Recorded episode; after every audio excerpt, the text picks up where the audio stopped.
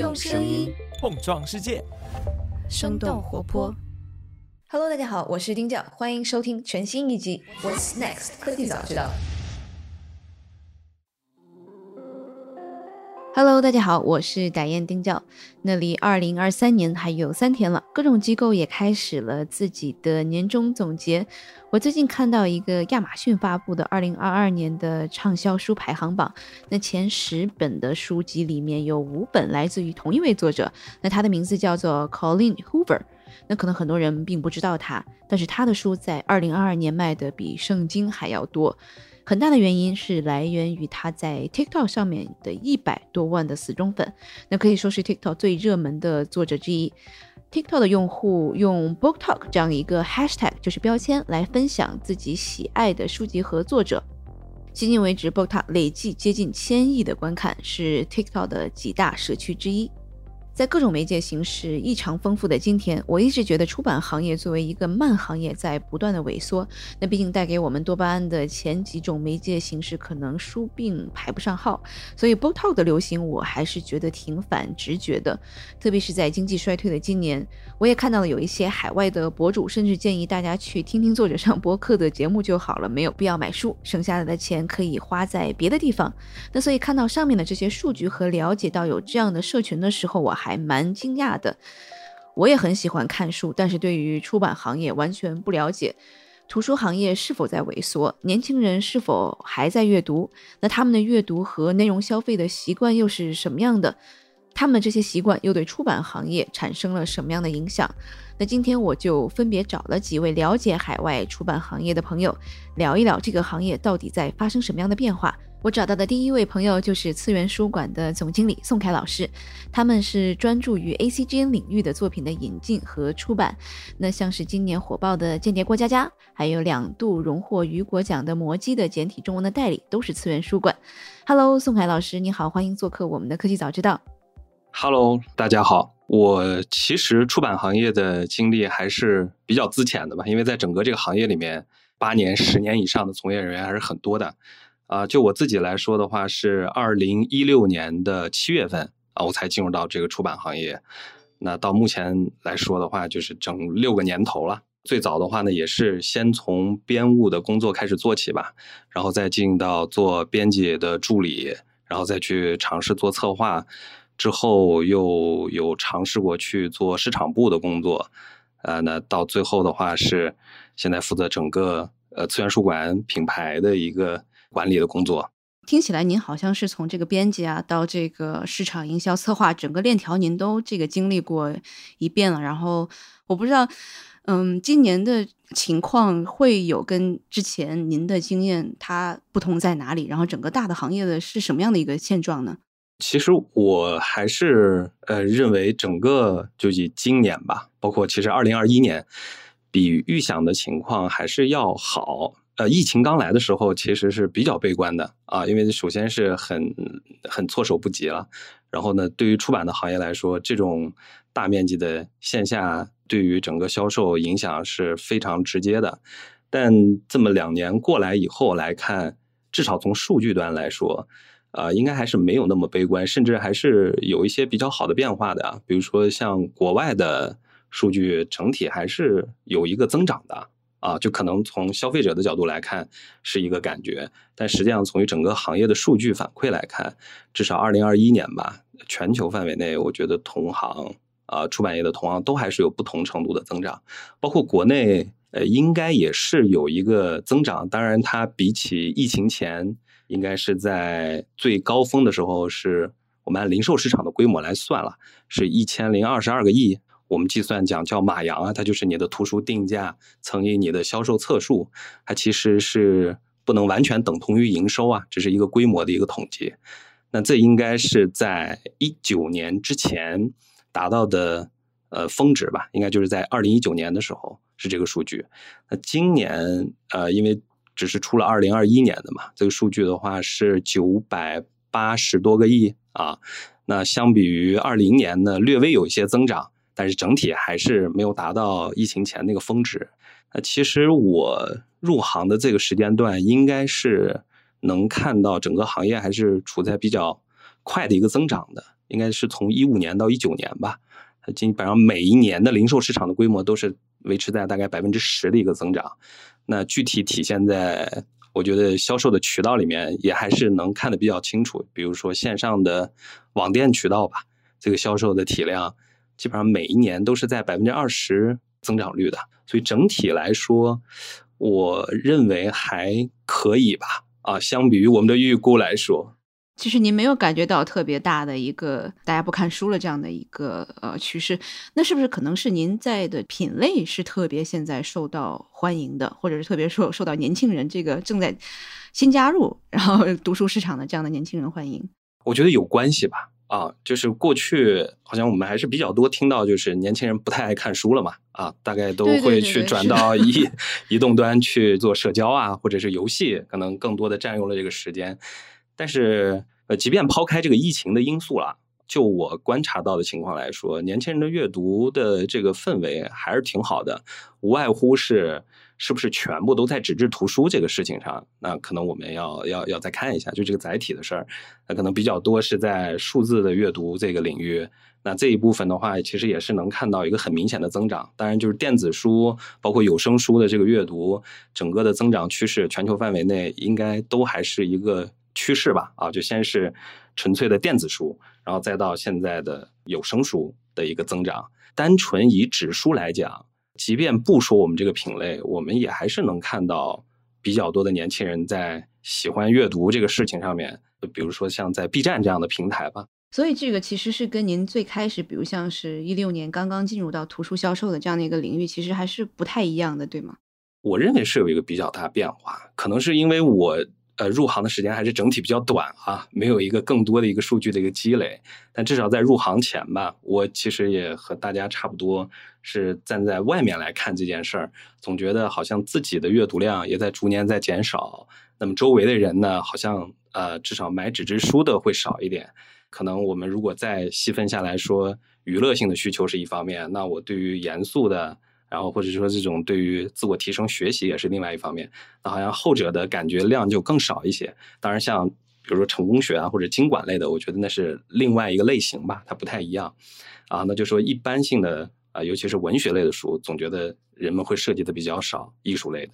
但进入到这个行业来看的话，了解到数据更多啊，对于同行可能做到的产品认知也就更充分了。那从销售上面来看，有一些书确实还是做的很好的，只是过去可能我们没有接触到。比如说过去我总还是认为这种艺术类的书啊，因为各种各样的原因吧，啊，就是对于审美的门槛啊，或者说是是否有这个需求等等，有有这个限制。但是进入到行业里面来看的话，至少在我从事这几年工作里面，艺术类的书还是有一个比较明显的变化的。呃，举个例子，比如说在。呃，魔点上面的话，它是一个众筹的平台，类似于 Kickstar 这样的一个一个地方啊。然后呢，会有很多出版同行会去做出版产品的众筹。实际上，它也是一种营销方式吧？啊，它并不是说我没有钱去做这个事儿，只是通过这样的一个方式先来进行一个预售啊。那这个预售的话，它可能会附加一些额外的价值啊。你给予我对应的一个支持量的时候，我可以把每一档的所谓达到的一个金额做一个解锁。赠送一个福利的产品，那这个是不在通贩去体现的。通过这样的一个方式呢，来去推广自己的原本认为比较小众的书，但其实几个产品我们能看到的金额，它其实并不低啊。不管是支付能力啊、消费意愿呀，还是说在这种众筹，它本身是有一个，也是有一个社交和参与度在里头的嘛。从这个互动性上来看，也是很高的。呃，那在魔点上面，我印象当中是。有一本法国的一个博物馆的博物类的书，非常大，大概是属于可能在国外来讲，呃，coffee table book，对对，coffee table book 就是那么大的一个尺寸啊，人很难拿得到。那这样的一本书，其实在过去来讲，还是很难在这个我我认为年轻人的群体里面来去推的，因为它本身定价比较贵嘛，大约是四五百块钱吧，啊，这个量，对，确实很非常贵。啊，而且呢，又是博物类这样的一个产品，但最终的销售成绩的话，我隐约记得是百万级的这个众筹规模，参与的人应该是能够有到上千人吧。上千人这个概念，呃，相当于是以这样一个高定价的图书来说，它基本上首印量也就消化差不多了。我猜测哈，因为我这个没有精准数据，我猜测它的首映量可能也就是在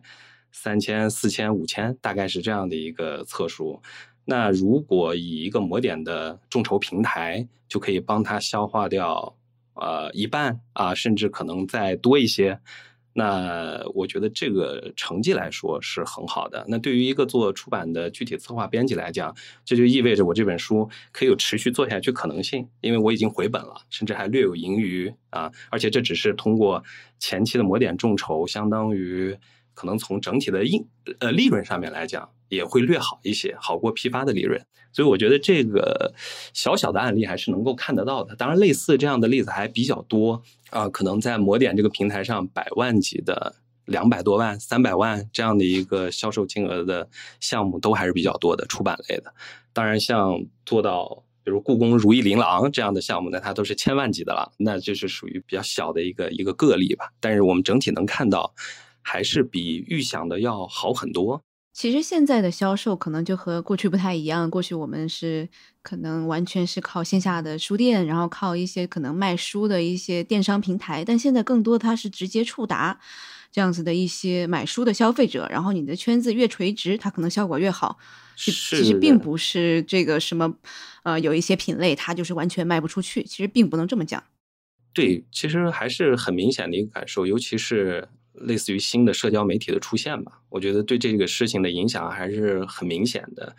啊。比如说像短视频，呃，其实，在可能其他行业里面来说，呃，通过这样的一个方式来去做自己的带货啊、推广，都还是已经持续的比较久了。比如说，可能像李佳琦啊、什么这个薇娅，他们带货都已经做到啊，可能广为人知的那个时间，实际上出版行业可能才陆续的去介入。真正去深入的去做，在出版行业来讲，是在疫情来了以后啊，就大家迫于无奈嘛，就必须得去应用这样的一个方式来去推广。那可能做这个行业的很多人还是比较偏内敛一些吧，就本身来讲是不太乐于抛头露面。但是我们呢，还是能看到这两年变化很大，很多编辑老师自己也上去去做自己的产品，去宣讲啊，去去解读啊，甚至于直接就带货了。啊，这个我们还是能看到挺多的，在抖音上面，呃，而且从整个数据上面来说，呃，因为今年是只有上半年的数据嘛，啊，二零二二年上半年的话，其实整体的实体书店和网店的渠道，它都是在同比下降的啊，但是短视频的话是 是有一个非常大的一个上涨，大概增长了百分之六十吧，相比于对去年同期，就是二一年同期来说。诶，所以这样的一个趋势，因为我知道您可能是跟日本的这些出版社会更加熟悉一些，我不知道日本的情况是怎么样的。我自己认为，在日本来说也会有这样的一个趋势，但是我总是。感觉他们会在这方面会比我们慢一点点，当然整体上来讲还是有一个特别大的变化的。因为最早期的时候，我大概在刚入行的时候，有一个非常明显的事儿，就是你去上日本亚马逊去看一个书的评价如何，那其实打分的人都很少，好像很少有人乐意去做这样的一个分享吧，这是一个感觉。那或者说我们能看到，至少在电子书啊，就数字出版这一块。虽然说那个时候日本也有吧，但是体现出来的这个数据占比感觉不是特别大，或者至少不是很明确的。但是在疫情开始，就是一个翻天覆地的变化，印象很深。那个时候一六年吧，当时我去看一本书的评价，大概好一点的，可能你有个一百条就不错了啊，可能就是百位数就是很不错。但是到了疫情呃这个阶段。就很明显感觉到很多书就突然一下评价量就上来，后来我一看说哦，原来他把那个电子书的这个量跟啊就是瓶装精装本整个都放到一起去，呃合并到一块儿了。那实际上这个数字产品的销售能够看到是特别大的一个增加的，甚至于有一些产品啊，它可能从源头上就是来自于网络端的，比如说像漫画这个品类吧，因为我们做的多一些。它其实是专门会有线上的连载平台，可能最很早期的时候，像 Jump 它作为杂志的话，它只是一个线下的一个刊物的这样的一个连载方式，但后来它也会有账目家，然后账目家上也陆陆续续会出现很多新的产品，包括日本每一年在漫画、轻小说这些领域会做各种各样的奖项评比，啊，那这些奖项评比现在都是会标配一个 Web 的一个部门的，那也会去排第一名、第二名啊，这样的一个排序方式吧。所以还是能看到网络的这一块、线上这一块会有比较大的变化，但是在短视频这一端，哦，我目前观察到日本可能还是会少一些，但是在美国的情况看似是好一些，因为我这个还查过一些数据吧，应该说 TikTok 是在。美国大概有每三个人就有一个人有刷过啊，我看到一个数据是这样子的。然后呢，在 TikTok 上面读书就是跟阅读吧、出版相关的是有一个叫 BookTalk 这样的一个区域吧，一个社群。我看到的数据来讲，是它总的一个播放量已经是百亿级别的了，百亿次级别的。那我觉 得说，对，就是以具体的这个产品而言。我听到有一本书叫《阿卡琉斯之歌》，然后说这本书在早期出的时候，出版社讲首印量只有两万，而且还卖的感觉还比较费力吧。但是在短视频的助推下，好像这本书就重新再翻红了啊！当然它也不是特别久远的一本书，这个一度让作者觉得我可能要放弃这个专业作者的作家的一个身份，是吧？重新回到这个他是老师嘛，重新再去执教。我看过这样这样的一个报道吧。那还是呃，应该说通过这一个一个或者两个案例，还是能够看到短视频对于整个图书出版行业有一个非常大的影响的。当然，再结合总的数据看，应该来讲是更明确的。为什么？是因为是因为可能大家这个更多的年轻人就已经是在像是 TikTok 这样的平台上面了，是吗？其实它就更加垂直，能够直接接触到他们。对我认为是这样。呃。TikTok 可能只是其中的一个比较典型的代表吧，啊，比如说像在可能国内来说，B 站也算是一个典型的代表。那我们也是确实能看到很多做读书阅读分享的人，呃，确实是涉及到的方面很广，有的甚至可以已经进入到出版行业专业的领域了。比如说这个纸张啊，用什么的比较好？那书籍的整个的一个相关的科普知识，精装书是什么样的？瓶装书是怎么回事儿？然后它一般用到的工艺或者材料是怎么样的啊？我觉得已经是不再单纯局限于做一个普通的分享，比也比较多元化啊，也是有深度的。那如果我们要看未来，因为刚刚您其实我们都一直在讲整个技术或者是新的这种媒介形式，其实改变了出版业它的这个聚合的方式以及它的这个销售的方式。嗯，像您刚刚其实也讲到，像是海外，像是 TikTok 上面，刚那个作者叫做阿卡琉斯之歌的这个作者，其实他自己其实就已经是有自己积攒了粉丝，然后通过自己的销售渠道自己在卖。那那未来其实出版社它会起到一个什么样的一个角色呢？个人的看法是在国内来讲。你首先出书，那还是一定要通过出版单位来去协助，对对，对你才能做成这件事儿。另外一个就是在整个出版的环节里面，它远不是说有一个所谓的书号这么一关过完，其他的就都很顺利，也没有这么简单的。比如说，就以我们刚才谈到的啊印刷来讲，那其实这个就很难是说一个外行人啊，就是经过一系列的突击训练，他就可以快速去解决的问题。那我觉得，首先在这个地方来讲，还是只有专业的单位，它才能把你的产品呈现出一个专业的状态，最终能达到一个比较好的传播效果啊，或者是商业价值的一个呈现的。那这是肯定的。那另外一块来说是，其实对于一个好一个，我觉得自媒体从业人员来说吧，啊，然后或者说对于一个任何人来讲，现在有这种技术的变化，带来了一个更多的你去展示。呃，自己的一个一个一个通路，那其实这本身是一个特别有利的事儿。在这个自然展示的这个过程当中，你可能不断的积累到自己粉丝以后，呃，出版单位的人，他们也是会去关注到这个变化的。呃，可能在某一个时间点的话，就会进入到你这个视线中来，然后跟你去谈。哎，那其实对比于过去来说，好像我想去出书，我把我的这个内容变成一个签字。那就是意味着我要先去找到一个出版单位，但我又不知道他是不是做这类型的，他们怎么评判我的选题啊？找着了，那具体的话能不能过等等，这些都是属于一个比较被动的状态啊。可能过去听到比较多的是，呃屡次投稿，屡次被拒，是吧？然后因为他们有自己的一个评价方式，认为你这个产品可能就是不行啊，我没法通过你的选题。但是可能市场它并不是这样。那现在相当于是先在市场端有一个初步的验证，至少是有这么大量的一个粉丝是来持续去关注我的产品，并且是有很良好的深度的互动的。他不是看一个热闹就走。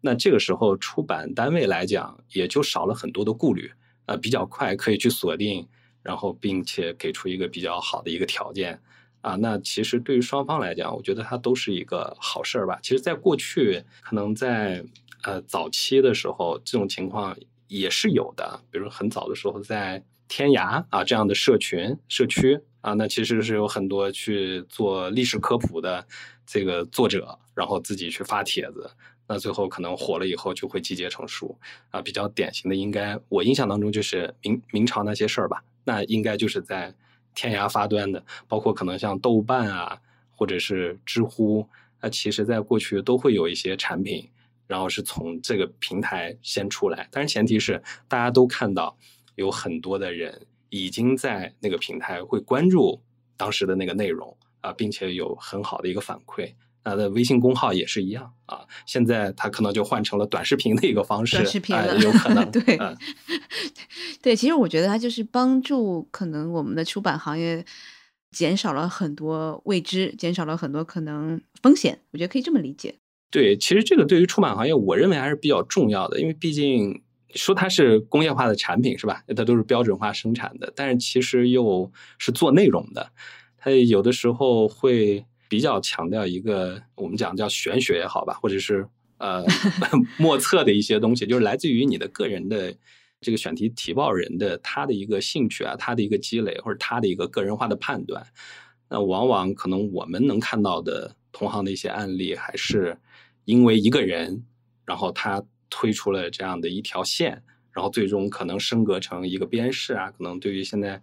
可能更多国有出版社会有什么出版分社哈，然后一个一个这么一个规模，就这种情况呃还是比较常见的。它的发端就是在这个人身上。可能对于最终的决策人来说，你你可能也不是再去投一个产品，更好像更像一个风险投资人哈，就是对对我我去去我去看这个人怎么 样是吧？哎，我觉得这个小宋不错哈，然后就可以去投他，然后支持一下。哎，那成了，可能后续这一条线逐步就会建立起来。啊，我觉得这种情况比较多，所以它还是需要市场端有更多的一些可控性，呃，这样对于整个做判断来讲，呃，就是要友好很多了。那其实对于每一个个体来说，他还是能够感受到，我觉得至少一个点吧，就是我是更容易锁定到跟我一样的人的。就这点，其实对时下，我不管他是不是年轻人吧，我个人认为啊，然后都是比较重要的一个点。说到底，我们是社会动物嘛，还是在这个组织里面，你还是需要求同的嘛？在内容或者在精神的这个领域里面，是不是能够跟你达成一个共通性？有多大的一个人群？这些其实都会对每个个体给到一个比较正向的一个反馈吧？啊，我觉得大家收获到的应该还是愉悦会更多一些。啊，可能在即便互联网普及的年代，至少我个人的印象当中是，很多时候我们会去感觉只有自己在喜欢这个东西，但是真正到了更普及的时候，我们会去看，而且就传播效率很快嘛，很很很高，我们会看到，哦呦，原来有这么多的人啊，而且这个再去做一些推广的时候，它就变得更容易了，你会更多的吸引到那么原本对这个没有了解的路人、路转粉，我觉得这种情况。现在也变得更多，所以其实从技术的变化来看，我认为它首先是好的。我至少我个人是非常坚持这个观点。非常对，是的，是的，因为不管是互联网社交媒体，其实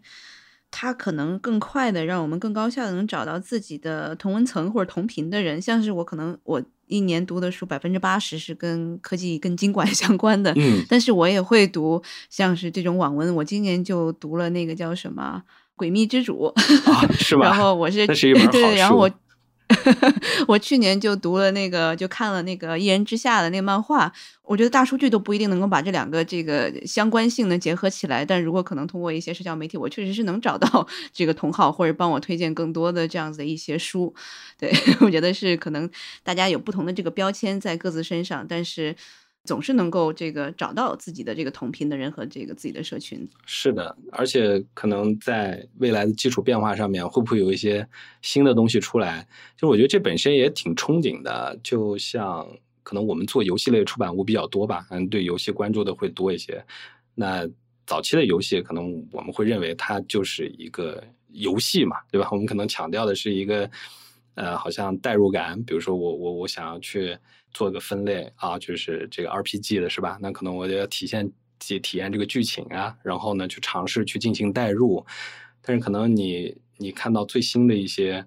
可能所谓的三 A 级的大作是吧？它的这种代入感，甚至可能在某些时候，我们都可以把它当成一个好的影视作品来去看了，不再是一个为了一个所谓游戏来去做做一些可能图像的处理啊，或者是文本的处理，它不再是一个感觉只是一个组成部分啊，其实还是有很明显的一个。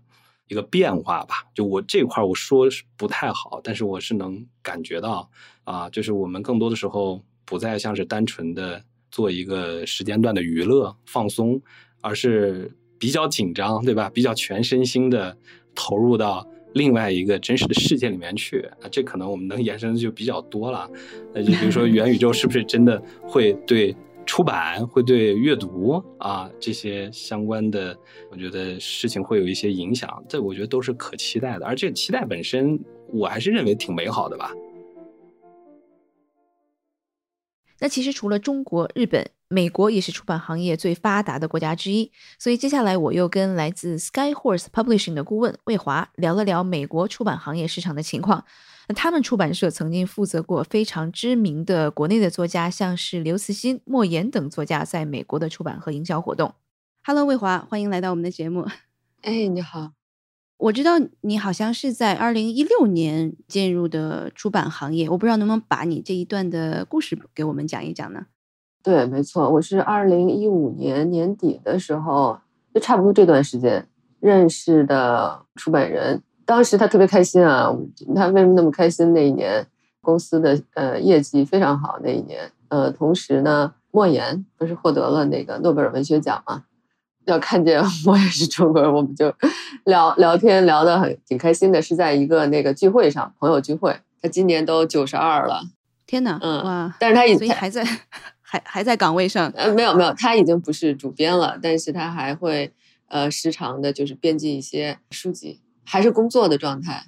呃，后来二零一六年初的时候，就我们俩有一次喝咖啡，他我们俩都有这样的一个想法，说那就做做中国市场吧。一方面就是把我们出版的英文版的这些图书的版权，看看能不能就是销售给国内的出版社嘛。然后另外一个方向呢，呃，我们也希望能够出版一些国内的作者的一些作品吧。然后我就就他就给我工作了嘛。所以你看到从二零一六年到现在，中间还经历了咱们这三年的疫情，可能在美国时间更短一点，有没有一些你看到的一些行业上面的这些变化？是是书更好卖了呢，还是它大家没什么人买书了？一个大的趋势，从二零一七年到今天，就是平均每年的这个美国图书市场的规模吧，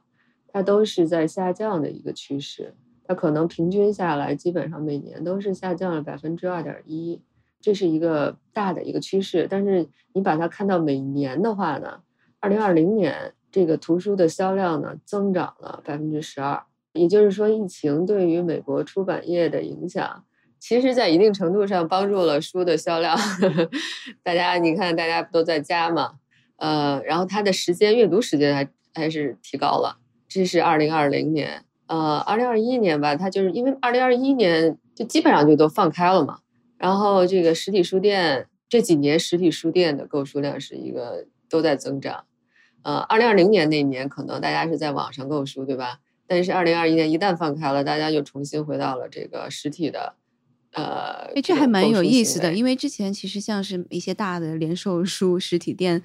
像是 Barnes Noble 这些，其实都已经缩减到没有什么店了。Barnes Noble 它是，它现在也是在缩减规模的。大家虽然说还就是去实体书店买书，但是买书的量小了呗，就是实际产生的这个销量，就是我真的是去买这个书少了呗。那可能是大的周期，它是在下降的。刚刚您讲的对，然后呢，可能是在小的周期，自从疫情这这两年来，它其实还是稍微涨了一点点。然后今年呢，就是因为大的经济环境吧，它通货膨胀啊，然后还有这个出版公司供应链的成本啊，还有就是它的原材料的成本、纸的成本、运输的成本、人力的成本，它都在增加，而且增加了不少，它就严重了压缩了利润。也是一个挺明显的。第三个就是有声书的下载量一直在增加，而且是增加的比例的幅度还挺大的。呃，因为你看这个市面上的主要这个三种阅读方式嘛，一个是纸质，一个是电子，然后还有就是有声，对吧？然后纸质书呢，基本上呢占了美国整体的一个比重，就是百分之七十。然后有声书和电子书呢各百分之十，呃，然后剩下的是其他类型的书啊。也就是说，大家呢，绝大部分的购书者还是优先会选择纸质书啊。然后在纸质书里面呢，瓶装书，也就是说那种软皮儿的，对吧？瓶装书，它的这个销量要远远高于这个精装书。呃，因为便宜。对，便宜。然后我我知道，应该可能是，如果精装大概是二三十块钱的话，那瓶装大概就是几块到十几美金这样子。对对对，然后。电子书它是一个下降的趋势。你比如说，二零二二年就今年吧，前五个月电子书就比二零二一年同比下降了百分之九。接下来一个趋势就是它这个竞争更加激烈了。嗯，因为美国每年新出版的新书，就是每年会就都会出版新书嘛，这个新书的量就大概是一百多万册，就每年美国市场上会增加一百万。一百多万个宝宝，新宝宝，然后，哎，为什么拿宝宝来形容这样的书呢？那 书啊，这个新书啊，这个 增加一百多万个新宝宝，然后但是它的市场规模就三亿多人嘛，那它的这个竞争太，就跟你说这个竞争相当非常非常的激烈，然后就会导致出版公司其实它对于营销的平台、营销的手段、营销的更加的重视和依赖了啊。然后另外一个趋势就是。个体的阅读时间一直在下降，就是从九十年代到现在。明白？有没有看到一些？就比如说是像这些年来，刚刚你讲到竞争变得非常的激烈了，就是从它的营销方式上面，有没有像是出版商或者是这种作者，他会做出一些什么不一样的一些手段，去刺激可能更多的人了解他的书，去阅读他的书，去分享他的书？原来的话有 Facebook 对吧？然后有 Twitter。还有比较传统的模式，就是互联网以外的这种模式，比如说电视啊、广播呀，其实这些都现在还存在的啊。除此之外，这几年你不是有了什么这些 Instagram 啊，然后现在就是 Book Talk，呃，还有 Podcast，就跟咱俩现在干的事情很像，就采访，但是它是它有可能是那个呃实时的，嗯，直播的，嗯，对，直播的这种形式。然后 Book Talk 是最最影响是最大的，目前来看啊，今年这个畅销书的作者 Colleen Hoover，她呢是一位这个德州的一个女作家，她小说的风格是那个治愈系情感小说，然后她在这个 Book Talk 上就非常非常的活跃，而且她的这个粉丝的剂量特别大，她的书呢 也是现在这几年吧，尤其是今年最热门的书了，在 Book Talk 上。他的这个群体吧，就特别适合那种青少年，十八到二十六岁这个群体。所以说，他在这个 Book Talk 上这个最热门的书，也导致他今年呢很多书几本书都成为了《纽约时报》最佳畅销书。呃，然后《纽约时报》也形容他是这个 TikTok 畅销书女王。然后你看他今年十月份，他出版了一本新书，叫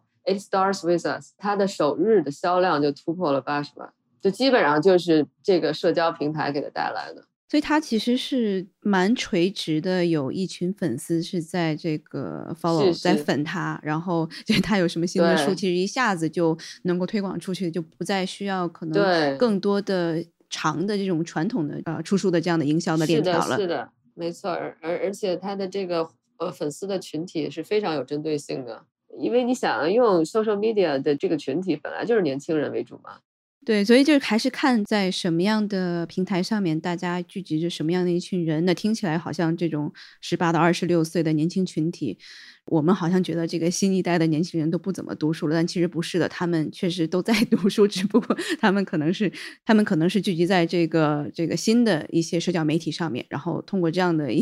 book talk 这样的 hashtag 的话，才能 reach 到他们。是的，然后他原来的书可能就卖个几万册，或者说十几万册。他现在一火，这是社交平台给他带来一个另外一个直接的一个效益，就是很多出版社就争着抢着要订他的新书。他现在的呃预付金就非常非常高了，已经。还有这个社交平台带来的一个东西，就是出版社、出版公司都在 BookTok 上开始开账号了。然后有一些，你比如说书展，也在 BookTok 上开始做推广了。那如果传统来说的话，我知道其实你也做了一些案例，包括。呃，引进一些中国的传统的这样文化的书籍到美国，你一开始是怎么样做营销的？这两年其实这个变化又是怎么样的？就是我个人感觉，怎么讲呢？都没有畅销书啊。首先，相对比较成功的，我打引号啊，打成功的案例，就是可能是都是跟中国传统的东西有关系的。一个呢是《山海经》的绘图版，是清华大学出版社出版的。这本书呢，我们翻译成英文就跟《山海经》没有太大关系了。你知道这英文名字是什么吗？英文名字那个我们呃主编最后就说，你看当时就是不有一个呃电影特火嘛，还有那个就是 J.K. Rowling 写的一个呃那小说，呃他那个呃 Fantastic Creatures，对 Fantastic 呃 Beasts，呃对，然后我们就说那我们也 Fantastic 吧，我们也 Fantastic 一下就。变成了 Fantastic Creatures of Mountains and Seas，呃，就 是山海里面的神奇的动物，呃，然后中国的一个经典，其实还蛮信达雅的，我觉得还不错，哎，是吧？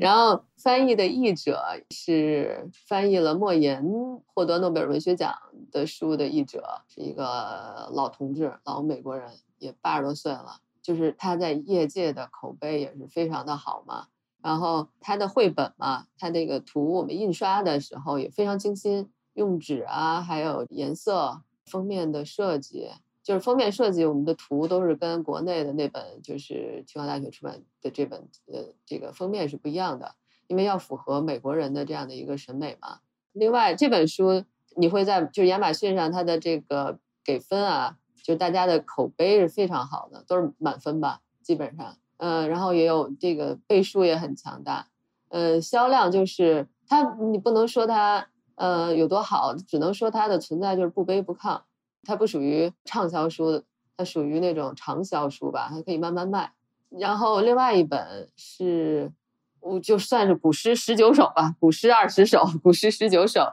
它是一个那个呃，就是去年。呃，伊兰马斯克，对他弄了一首《煮豆燃豆萁》。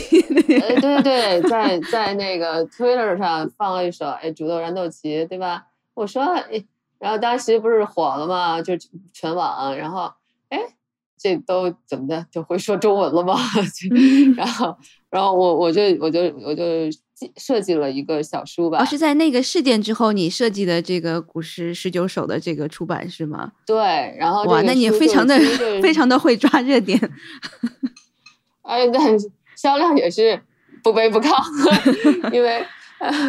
它是什么呢？就是十九首古诗是哪来的呢？呃，一共二十首啊，嗯，其中还有一有一首是他就是伊兰马斯他曹植的那一首。除了这首之外，还有十九首。这另外十九首都是从咱们小学课本上找出来的。那肯定常常读嘛。那小学生都会读。那小学小学生是量最大的学生了，对吧？然后它呢有中文，有中文的汉语拼音，然后有英文翻译，然后还有作者的介绍，然后最后是五十个常用汉字。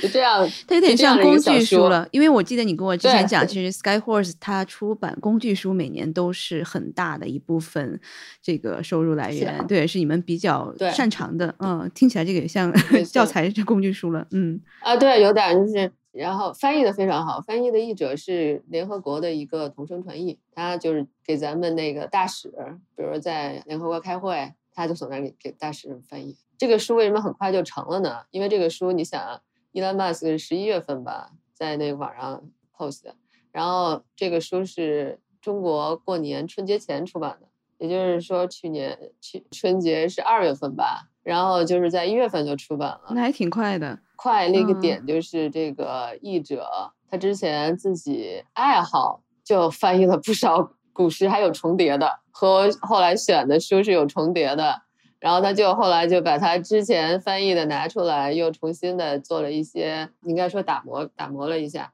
这个书这个设计上是中国红，整个书就是小红书，一本小红书，然后颜色就是红色、黄色，啊，都是中国传统的文化这个代入嘛。这个销量不卑不亢，比较一般。我觉得就是有很多原因啊，其中一个原因就是当这本书出的太快了，它的准备工作是不足的，就是在营销的准备上，一般首先在时间上要半年。你比如说签一个作者，今年一月份签的，我预计他的书是明年出，对吧？呃，也有可能快的话年底出，但是他你得给他一个周期，得有一个起码六个月的周期。呃，他的营销其实从呃刚开始就开始了。如果这个作者很有名的话，一些名人的书，我可以举谁？奥巴马签约就开始放消息了，所以周期一般是六个月起码。然后你营销的模式、具体的方式其实是跟国内一模一样的。我是线下、线上都有嘛。那线上的时候，呃，刚开始肯定会有预售啊，肯定会有一些新闻报道啊，对吧？线下的话，书如果出版了，书出版之前或者出版之后，很短，就是出版之后，比如说一个月之内，肯定作者是能越多的曝光度越好嘛。上电视节目、接受采访，比如说 podcast，然后还有那种还有广播的采访，然后还有就是你像 book talk 这种，那肯定都是不开了嘛。就基本上是一样，我觉得国内做营销比这边做的更垂直、更好。因为听起来刚刚讲像什么预售啊、新闻啊、podcast，然后这些还是蛮传传统的统的。这个对，对啊，它其实原来真的就是这么传统。美国，他对新鲜事物的这种接受能力比较慢。其实我跟宋凯老呃师聊的时候，他他也是这么形容日本的。呃，就是 他他不是说他不知道有这么个东西存在，新的东西存在，但是他上手上的比较慢，你知道吗？他们是不是也哎是能看到这个案例，他才会哦，这个好像 work，就好像可以试一试，是这呃样子的吗？就是这个出版业本来就是一个很传统的行业。如果说你看出从事出版行业的这群人，他就不太像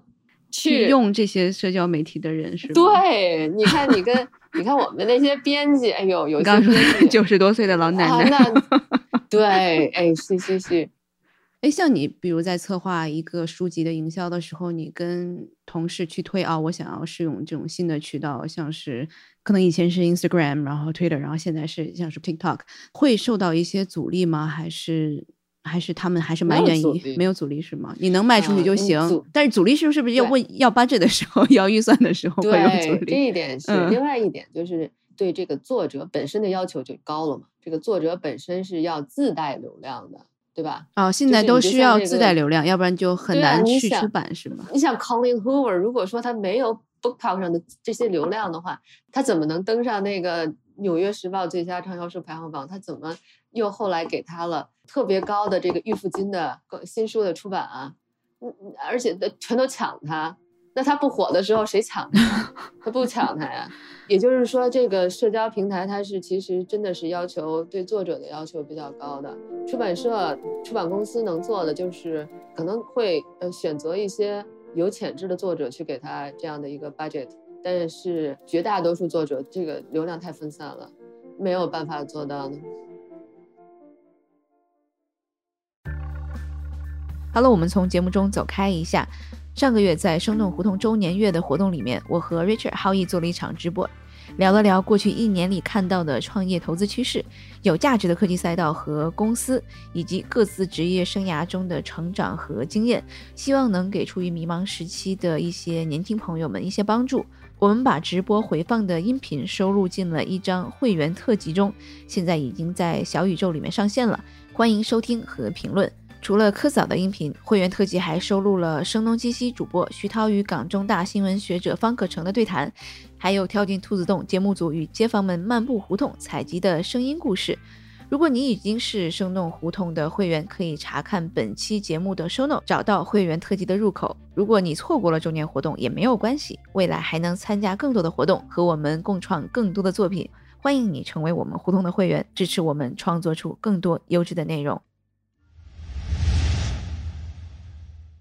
那最后，我们还没有完全从新冠恢复过来的监制灿灿采访了一位对阅读十分狂热的博主卷卷。那他作为九八年生人，在前两年在海外读研的时候，开始在社交媒体上了解新书和分享自己的读后感。但在此之前，他曾一度也以为现在没有年轻人和他一样喜欢阅读了。我们其实那个邀请到娟娟你来，其实是因为我们关注到你在小红书上有分享一些特别有意思的找书的方法。其实你会在 Book Talk 上去找书，对吗？是的，嗯，为什么呢？一开始也就是挺偶然的，就是在国外的时候会刷 TikTok。然后呢，他就会给你推荐嘛。然后我就看到人推荐 Book Talk，就是会推一些书什么的，然后觉得很有趣。然后他就不停的给你推，不停的给你推。然后就是 渐渐的就会从上面开始找自己下一本要看什么书。嗯，因为它也挺有趣的嘛。大部分的 book talk 都非常的短，它可能只挑了这本书中比较有意思的一个点，然后来制作一个非常有趣的视频。然后你看下来，你会觉得啊，这本书好不错，然后你就去买。它具体跟你在别的平台上找书的感受有哪些特别不一样的地方？其实我感觉很大的一个点就是，像国内的小红书上这些读书博主，他们大部分都是看中文书的。然后呢，他们推的书都是那种很高大上的，就是你看了之后，你会收获很多东西，帮助你成为一个更好的人，解决你生活中的一些问题。有时候这些书呢，你有时候去看了之后，发现有一点看不下去，就是太枯燥了吗？对，就会觉得稍微有一点枯燥。但是 Book Talk 上，它的群体非常的广泛，它可能是大学生，也有可能是一个家庭妇女，也有可能是这本书的作者，就是任何人都可以来创作这个 Book Talk。然后他们推的书呢，相对的也比较的接地气，就是在 Book Talk 上，你会感觉这是一个大家庭，你可以看你喜欢的书，然后跟大家去分享。就是在 Book Talk 上，你是可以就是去选择自己看什么书，然后大家就会觉得看书是一件很普通的事情，不是说只有很厉害的读书人才可以看书，不是的，就是这就是一个普通的爱好，可能跟你喜欢打网球、跟你喜欢打篮球、跟你喜欢打游戏是一样的道理。看书就是一个很普通的爱好，然后你可以找到一群同样喜欢看书的人，跟你一起分享这个看书的乐趣。我觉得这是我最喜欢 Book Talk 的一个地方。我听明白了，其实就有点像说，可能在一些传统的读书渠道上，大家要读一些非常有深度的话题、严肃的，你才能找到说有愿意跟你交流的人。但是你在 BookTok 上可能会找到一些轻松的这种读物，你也能够有大量的人，他是愿意去跟你分享，分享自己获得了哪些愉悦的阅读体验。他不会因为说这个内容的怎么说门槛的高低，然后就给你区分说哪些内容是你应该拿来在这个平台上分享，哪些内容不应该在这个平台上分享。你会觉得没有这个门槛，对吧？对。然后你刚刚说，其实 BookTok 上有很多是分享 romance，就是言情方向的爱情小说，对吧？对我感觉别的平台上大家都会觉得看言情是一件比较低级的事情，但是在 Book Talk 上，大部分人都是看的言情。不过也有些人会分享一些就是偏知识性的，就比方说，就是有时候我们聊到女性主义这个话题，就是我自己也尝试着去看一些女性主义的书籍，但是有时候会觉得非常的枯燥。我就看不太下去，但是就是如果他把女性主义放在小说中来说，非常的有趣，你会获得了这样的认识，就是他会让你以一种新的视角去看待一个问题。就比方说有一本书，它就是讲的是二战期间这些女性做解码的这样的一些工作。就一想到二战的女性，我们可能二战讲到二战这个话题，我们根本想不到女性，我们只想到这些士兵。但是其实这些女性在那个时代下，她们也做了非常多有意义的事情。就比方说，一些女性就参加了解码工作，就是一个国家传递信息嘛，他们会把它给 code 起来，然后这些女性就是做 decode 这样的任务。就是正是因为他们的存在，然后才能促进战胜国的胜利进程。所以他们其实扮演了一种非常重要的角色。甚至我之前在一本书上看到，嗯，他说其实像。敲代码这样的工作。我们现在觉得这是一个被男性领导的这样的一个行业，感觉程序员以男性为主，是吧？对，嗯是的。但是其实，在那本书里告诉我们，其实一开始是是女性做这样的工作，就是一开始的程序员都是女性。这本书就非常的有趣，就是这些女性在这个时代下，她们展现出来的这种毅力和坚强，还挺感人的。包括还有一本书，它讲的是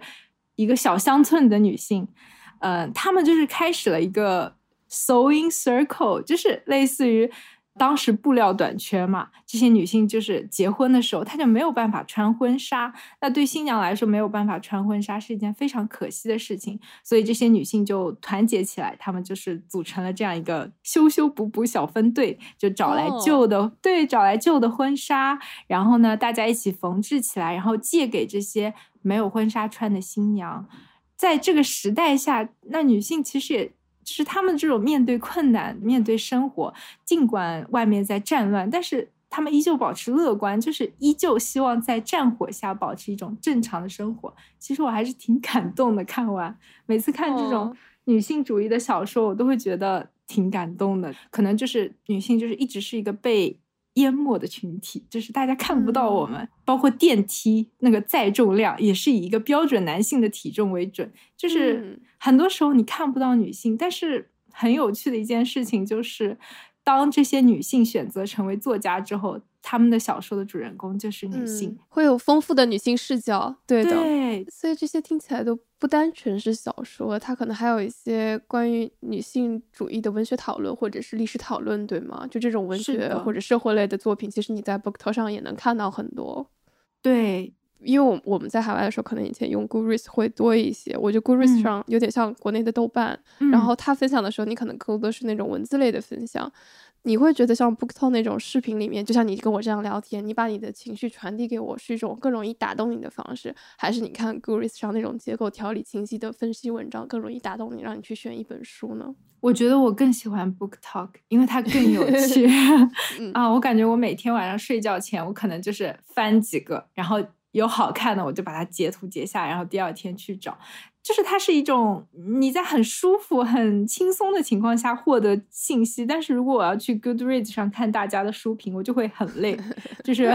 就要看文字就会很累。但是 Book Talk 上，它有些分享非常有画面感，他会说，呃，如果你喜欢接下来的这些图片，那你就会喜欢这本书。他会说，啊、啊如果你你喜欢接下来这个视频片段，你就会喜欢这本书，就是很有趣，哦一点都不累，你就是以一种快乐的方式被安利了书。而且你会听起来你会一直去看 BookTok 上的推荐，因为你在上面其实得到的是一个正向的反馈和循环。对你觉得这种正向的连接，比如说你看了一两次，从你第一次可能看到 BookTok，然后你可能找到了一两本你喜欢的书，到你持续的去说我会在 BookTok 上刷一刷，能不能找到我喜欢的书？这个背后最内在的让你非常享受，或者是让你感到很开心的一个原因是什么呢？上面我感觉其实 Book Talk 除了推书之外，也有一些人去做一些搞笑视频。啊，关于书的吗？对，都是关于哦。书的。就是比方说，现在圣诞节到了，有些人会做他们属于自己、属于这些爱看书的人自己的圣诞树，是他们怎么做呢？就是？把嗯。书围起来，把书围起来，一圈圈围起来，然后呢就挂上这个彩灯，就很漂亮然后呢，有些人就会说，呃，就是自嘲嘛，自嘲我们为什么爱嗯。看书，呃，就说因为我们我们的 mental health 有问题，书就是我们哦拯救我们的东西，就是就很有趣，你会在上面发现很多的共鸣，包括我之前搬运过两个视频，就是。一个博主分享了爱看书的人经常会在看书的时候做的一些事情，比方说看到好看的时候，我们突然会把书合起来，就是捂住嘴巴，就是嗯就是那种很吃惊的表现，包括可能会想象着有个摄像机在对着你自己，你你就跟这个摄像机对话，说啊，他怎么这样写？就是我发现这些视频搬运过来，很多人都感觉到啊，你是在偷窥我的生活吗？你是在我家装了 监控吗？有共鸣，对，就是这个平台就是非常的有趣。除了推书，还可以拍一些搞笑视频，让所有爱看书的人聚集起来，可以感受到大家分享我从书中获得的乐趣。哦，你说完之后，我都想再去试一下了，因为 因为我之前其实我从年初开始就有看到新闻在讲 book talk 这个事情嘛，然后那个嗯。时候我们的人大家试用了一下，然后发现很多是那种大家读一本书会读着读着哭了，就他的那个视频对。切断可能是他读到一些感人的情节，或者是他有一些共鸣，然后就嗯。会接力的哭，就可能是同一本书，不同的博主读完以后都会觉得有些情节打动他，然后都会有个哭泣的视频。然后一开始我可能会觉得，哎，我我不知道发生了什么事情，但如果我也去读那本书，我感觉好像我也会在那个博主的那个时间点也跟他一起流眼泪，就会有那种很很奇妙的感觉，就是你感觉在这个平台上找到了另外一群人，跟你一样对这本书的某一些内容，它是很容易发生情感共鸣的。就这一点，其实我觉得可能不是我嗯通过看文字分享能够感受到，嗯，是的，我也觉得，就是可以找到一群跟你一样爱看书的人，其实非常有有意思的一件事情。感觉以前大家可能会有这种 book club，然后大家拿一本书，你说说嗯你的感受，我说说我的感受。但是现在感觉这样的 book club 越来越少了。是的，是的，对读书会是吧？你说的是？对对，是的。但是 book talk 的出现，我觉得在很大程度上就是把这样一群人聚集了起来，然后大家再次嗯去做这样的事情。然后我自己也有一个组建了这样一个小群，就是一个小的 book club，然后有，然后我也会在里面分享，然后别人也会分享，然后每次看到我推荐的书，别人也很喜欢。我们聊到一个同样的男主，说他也觉得很棒，我也觉得很棒，我就很开心。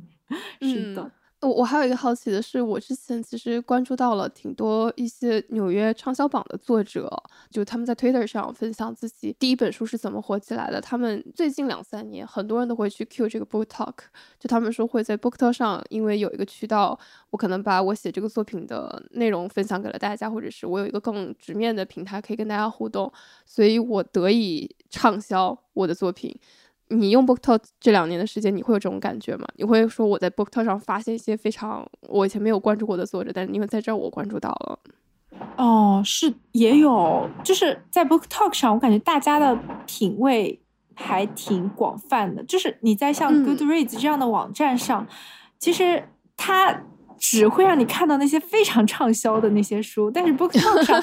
嗯，每个人都可以说，我可以告诉你我爱看什么书，他告诉你他爱看什么书。你有时候看到一个视频，他可能点赞量就一丢丢，就是但是你觉得他讲的内容非常吸引我，你就去看了这本书。我觉得他确实就是给了很多人发声的机会，包括现在嗯。Book Talk 上也有很多人会讲出版社，就是他在出版行业工作，然后他嗯分享他出版他的一天，然后包括有些人就是现在还有一些像想出版书嘛，他可以像传统的方式去出版，像找一些大的出版机构，但是现在也可以 self publish，然后就非常的有趣，他们嗯。会分享一些经验，就是告诉你，如果你想要出版自己的书，啊、你你可以怎么做。就从读书到出版，可能都能在 BookTok 上完成。是的，其实很多分享呢，我觉得其实年轻人还并不是大多数吧，感觉大多数都哦是、大多数都是一些家庭主妇。啊，就是全职妈妈他们对吧？对我感觉看过去，这些分享的人好像并不都是年轻人，也有一些就是年纪比较大的。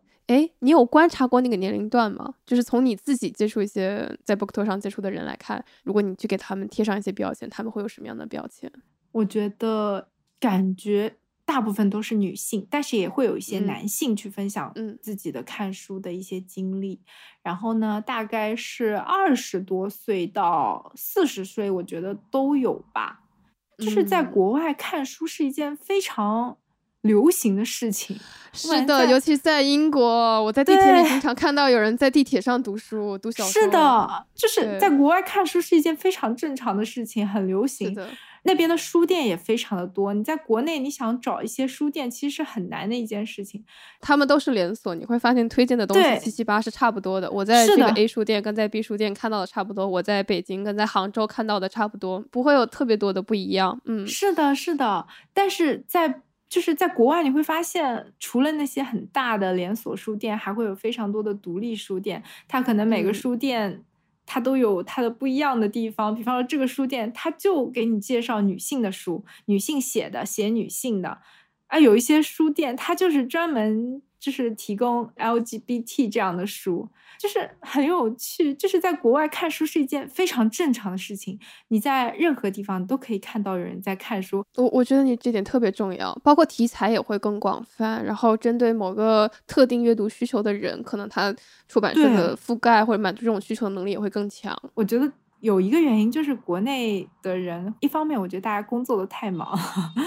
就是已经没有这个精力再去看书；另一方面，大家会觉得看书是一件就是有门槛的事情，就像你说的。对。但其实国内的这些言情小说用户其实是很多的。但大家就不会认为他们是看书的人，就会觉得他们是对别人不觉得你读新疆文学或者是读网络小说是对，他们就觉得你是看小说的人，就不会觉得你是看 书的人。就是，但是在国外没有这样子的。就是我最近看了一本书，就是有一个人分享他的一些阅读经历，他会说每次你看了什么书，你会就会有那种 book please。就会来说你啊，你怎么看这种这种书？就是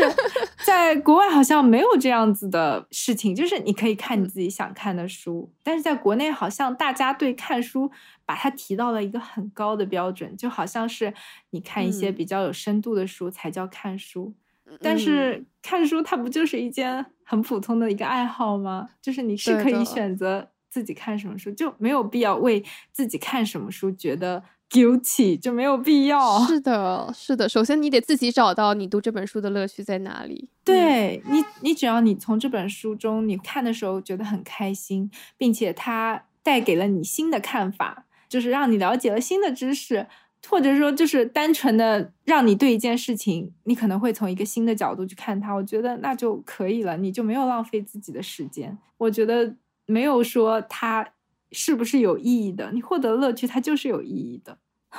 但是国内好像一直在提倡说，这个事情有意义吗？我做这个事情有没有意义？就没有想到我做这件事情是不是开心的。我我觉得特别好的一点是什么？像你刚刚讲到的，比如说我有些小众的爱好，我有一些与众不同的价值观，我是不是都有一个地方是我可以比较轻松，或者是不用太担心的去分享我的看法，而且很容易找到一些和我有共鸣的人，或者是支持我看法、支持我观点的人，而不是过来给我讲道理、过来抨击我、过来给我上课。有没有这样的一个平台或者是一个地方，能够让我做我自己想做的事情？重拾阅读的最简单、最本质的乐趣，我是不是能够在这个里面完成我自己对阅读的一个追求？我觉得这个过程是特别重要的。我之前一直为什么以为 BookTok 上都是年轻人比例比较高？因为就像你前面讲到的，可能。呃，大家阅读的习惯，或者是分享的一些内容，或者是我就我直观的看到的一些分享的博主，你好像会感觉说，哦，年轻人的比例很高，因为本来 TikTok 的年轻人的比例就高。但听你聊完之后，我觉得我们不应该简单的用年龄来区分，我们应该说，当我有一些不被主流的严肃的平台所包容的爱好，或者是。呃，内容消费习惯的时候，我是不是有另外一些平台，它能够接纳我，它接纳我的这种小众的爱好、简单的趣味，然后我能找到一群人跟我一起去分享这个乐趣，而且不断的给我提供原生的动力，让我在里面感到快乐。而快乐这个事情本身就是有意义的，它不需要严肃，它不需要又只是不需要当下给你带来任何物质性的收入，就这个事情是你找到阅读一个很重要的乐趣的方法。嗯。